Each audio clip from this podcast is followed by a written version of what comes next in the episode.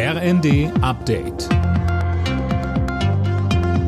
Stündlich neu. Auf den Punkt informiert. Ich bin Philipp Rösler. Guten Morgen.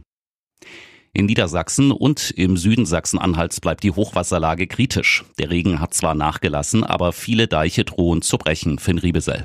Ja, genau, die sind teilweise vollkommen aufgeweicht durch das ganze Wasser. Hubschrauber fliegen deshalb Big Packs mit Sand zu den besonders kritischen Stellen, weil Lastwagen gar nicht mehr durch den ganzen Schlamm fahren können.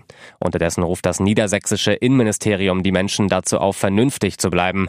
Einsatzkräfte hätten unter anderem von Kitesurfern berichtet, die auf dem Hochwasser unterwegs sind. In Nordrhein-Westfalen hat sich die Lage dagegen etwas entspannt. In seiner Neujahrsansprache hat Bundeskanzler Scholz die Deutschen zu gegenseitigem Respekt und Zuversicht aufgerufen.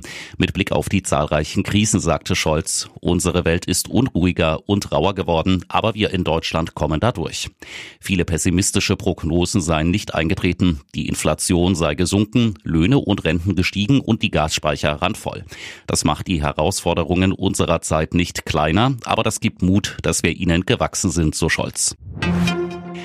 Ab morgen greift in der Gastronomie wieder der reguläre 19-Prozent-Satz bei der Mehrwertsteuer. Die 7-Prozent-Regelung als Überbleibsel aus der Corona-Krise läuft aus.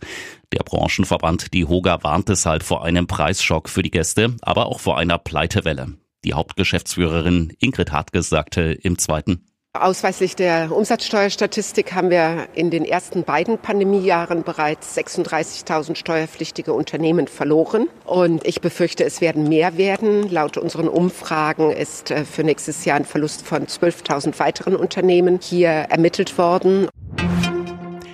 Der Deutsche Jagdverband appelliert an alle, heute beim Feuerwerk Rücksicht auf Wildtiere zu nehmen. Heißt, wer Raketen oder Böller zündet, sollte das möglichst nicht da tun, wo zum Beispiel Vögel schlafen.